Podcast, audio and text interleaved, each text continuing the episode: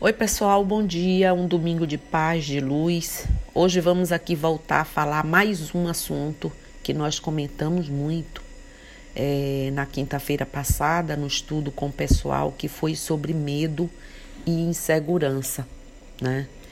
Então, vamos falar um pouquinho sobre isso para deixar registrado aqui também.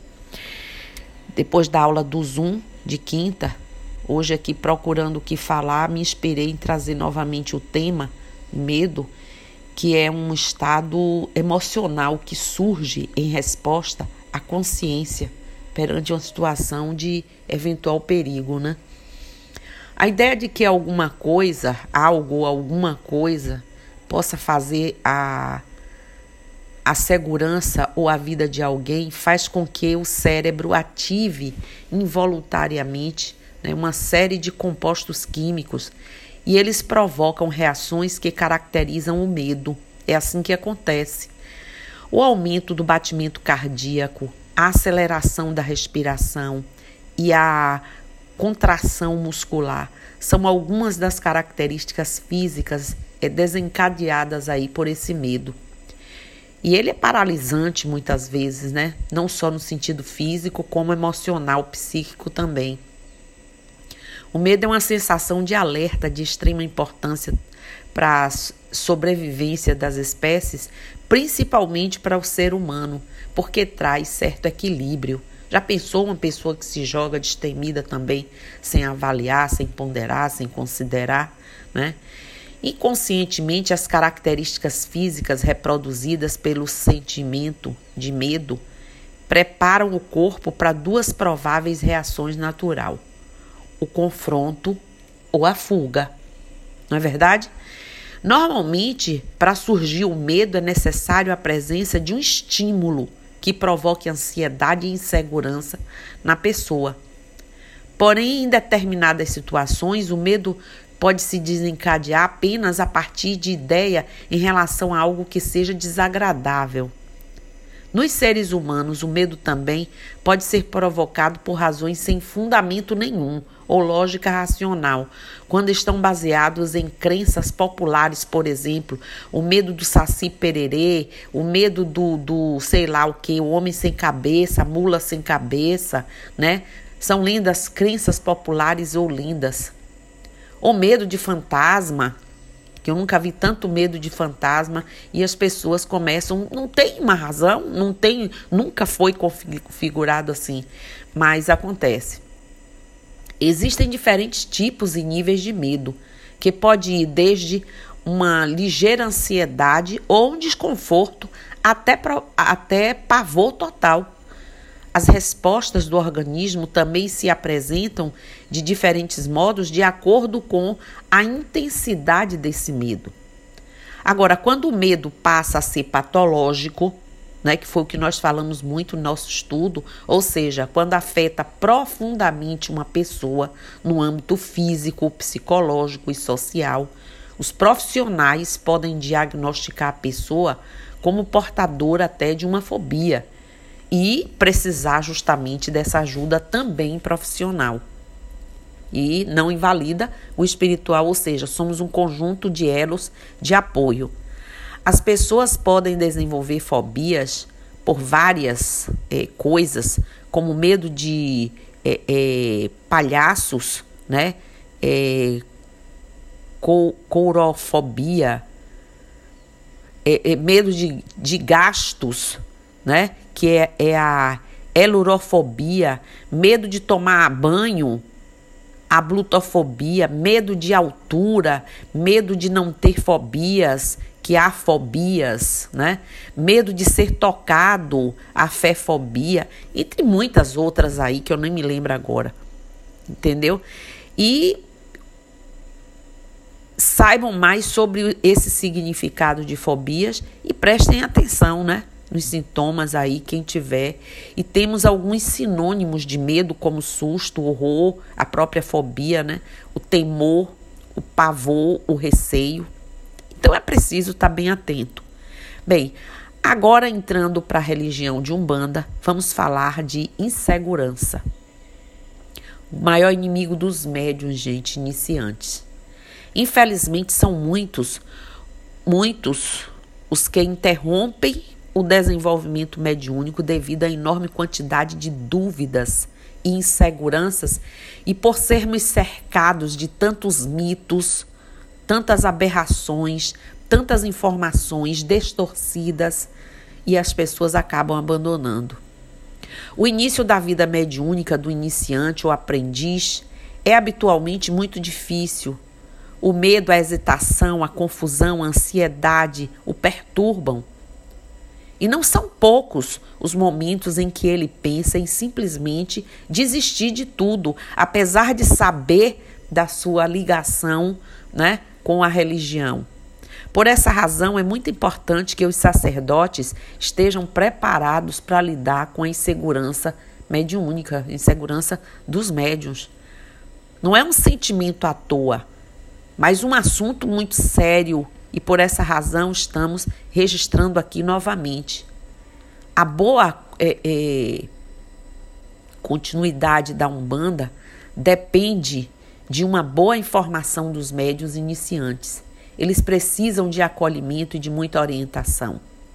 Até mesmo o auxílio da oralidade, ensino de forma informal em conversas com outros médiums ou o próprio sacerdote, médiums mais antigos da corrente, não é? mais preparados. Isso é muito importante. Porque acreditem, dentro de um terreiro tem muita coisa, muita, ou a maioria, que não está escrito nos livros. Não é? toda a preparação de uma gira, toda a preparação de um, de um fundamento, de um trabalho, de uma firmeza, de um assentamento, nada disso, né? Médium é, é, iniciante, entenda, não é, não há problema nenhum em errar, certo? É por isso que você está em desenvolvimento para aprender a lidar, a lapidar suas capacidades, suas faculdades mediúnicas e compreender esse universo nessa ligação entre o material e o espiritual. O desenvolvimento acontece de forma natural, com suas etapas, como eu falei no último podcast, eu acho. Deixe o tempo amadurecer suas percepções. Não há motivo para pressa. O caminho é longo. O longo é sua existência. Mesmo quando você começar a participar da corrente, você continuará, nós sempre seremos aprendizes em desenvolvimento. Sempre. Quem disser em contrário isso, está perdido. Porque a espiritualidade é extremamente evoluída e nós, na medida que evoluímos, vamos recebendo novas informações. Na hora certa, a espiritualidade traz o que for preciso para cada um de nós e para um coletivo. Para combater o medo, busque o conhecimento e seu sacerdote para esclarecer todas as suas dúvidas e medos, que estes sumirão e trarão confiança para você, quer seja no terreiro ou mesmo em casa, como citou na quinta-feira uma outra médium. Quando suas intuições chegam, né? A Maria falou que muitas vezes ela ficava em dúvida: será que é uma criação minha? Será que é isso? Será que é aquilo? Os sonhos, qualquer forma de seus alertas mediúnicos se pronunciarem. Lembre-se sempre: somos uma família de fé. Você nunca estará sozinho, quem quer que seja. Nós estamos justamente para, quando você Procura seu sacerdote, que você discute, que você traz as suas dúvidas, os seus medos, as suas inseguranças, eles vão por terra. E você enriquece, ganha, se fortalece. Atualmente, mais do que nunca, a informação está disponível. Existem também livros, blogs, grupos, canais, sites, além de todos os estudos disponíveis e gratuitos. Por exemplo, quem é do terreiro de Umbanda fosse luz. Tudo isso vai enriquecer a sua visão e trazer luz para as suas dúvidas e insegurança. Repetindo, busque aproximar-se do seu sacerdote e dos mais velhos de seu terreiro. Escute-os, eles têm muito a lhe ensinar. Nós temos muito a lhe ensinar. Saiba, entretanto, que você não precisa aprender tudo, é muito menos de vez. Preste atenção. Para muitas perguntas, não haverá respostas. É preciso ter fé nos guias. A espiritualidade é sábia e sabe o que fazer. Deixe que ela conduza a sua caminhada no grande universo da mediunidade. Entregue-se aos seus guias e aos seus orixás e à sua esquerda. É normal sentir-se perdido no início da caminhada. Para muitos, o compromisso com o desenvolvimento mediúnico acontece no momento em que a vida é, encontra-se em desequilíbrio e total crise uma verdadeira turbulência, porque é aí que ele vai buscar ajuda. Como uma tempestade que passou e deixou tudo de cabeça para baixo. Como se a vida é, é, insistisse, é hora de fazer suas mudanças. Né? O desenvolvimento mediúnico mexe com as nossas energias mais profundas, faz uma verdadeira varredura, faxina emocional. Muita coisa que você mantém escondida há muito tempo passa a se manifestar, se apresentar. E não há mais é, é, para onde fugir. É preciso forjar um novo eu. Abandonar os velhos hábitos que somente nos atrasaram, né? E viver de acordo com os valores que a espiritualidade está te trazendo. E esse processo pode ser muito longo e até difícil, sim. Não vou negar. Mas com certeza, se você confia, se entrega, isso vai diminuindo, isso vai sendo possível, que você acaba nem percebendo. O que posso dizer é que com o tempo vai ficando mais fácil, as dúvidas vão embora e você passa a sentir segurança nos seus guias e na sua mediunidade. Outras dúvidas surgirão, como eu disse, porque somos aprendizes constantes, assuntos constantes surgirão. Nós próprios teremos despertamentos diferentes, uma visão diferenciada de antes, não é? Cada despertamento feito nos traz possibilidades de avançar para frente.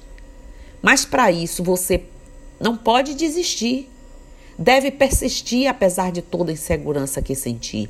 Lembre-se sempre de que você não está sozinho nessa, nessa é, é, caminhada de capacitação.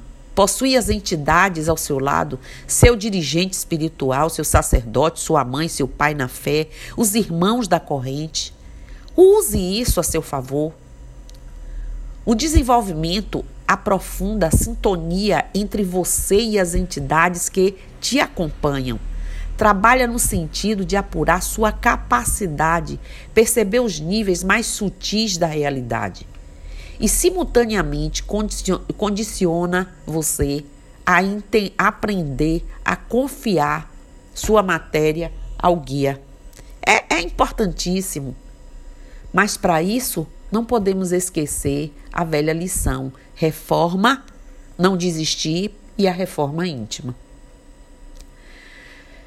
Para a gente perceber com mais qualidade as energias elevadas dos guias e orixás, é preciso elevar nossa própria vibração. E isso é feito buscando uma conduta correta e vivendo verdadeiramente a humildade, a simplicidade, o amor e a caridade. Não entendam isso de forma deturpada. Entendam como deve ser. Tudo no equilíbrio, no ponto certo.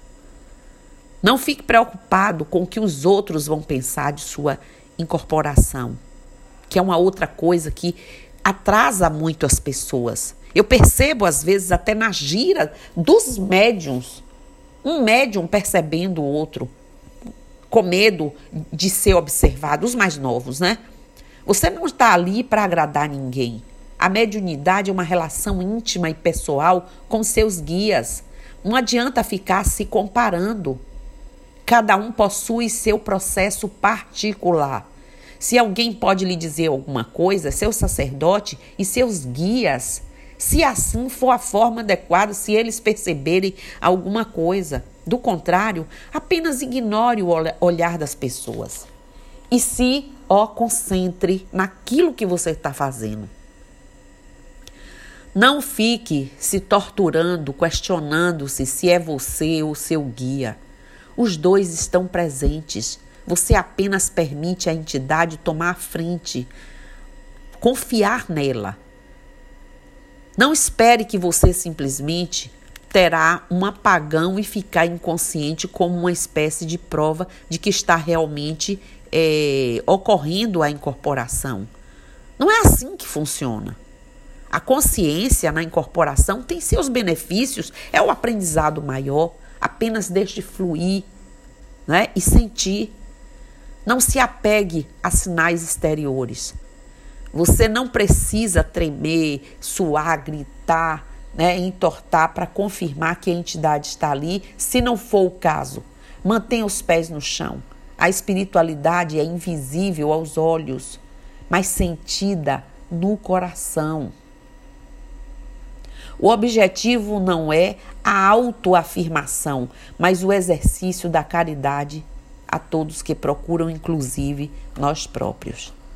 Então, hoje eu quis deixar esse registro, mais um do nosso estudo da semana passada, medo e insegurança, nessa questão, ou voltada muito para essa questão, para que a gente tenha, e isso a gente leva para a vida, né? Quando eu digo Perceba o que você está fazendo, o que é importante para você. Esqueça os médiums. Eu estou te dizendo no seu trabalho, na sua família, na sociedade. Se você ficar observando muito quem está lhe observando, quem está lhe criticando ou possa estar, você não conclui suas metas, suas tarefas. Então, essa orientação em verdade é para a vida. Não é? Então, assim, um bom dia para vocês, um domingo muito iluminado, com muita paz e axé. E eu estou aqui, tá bom? Bom dia.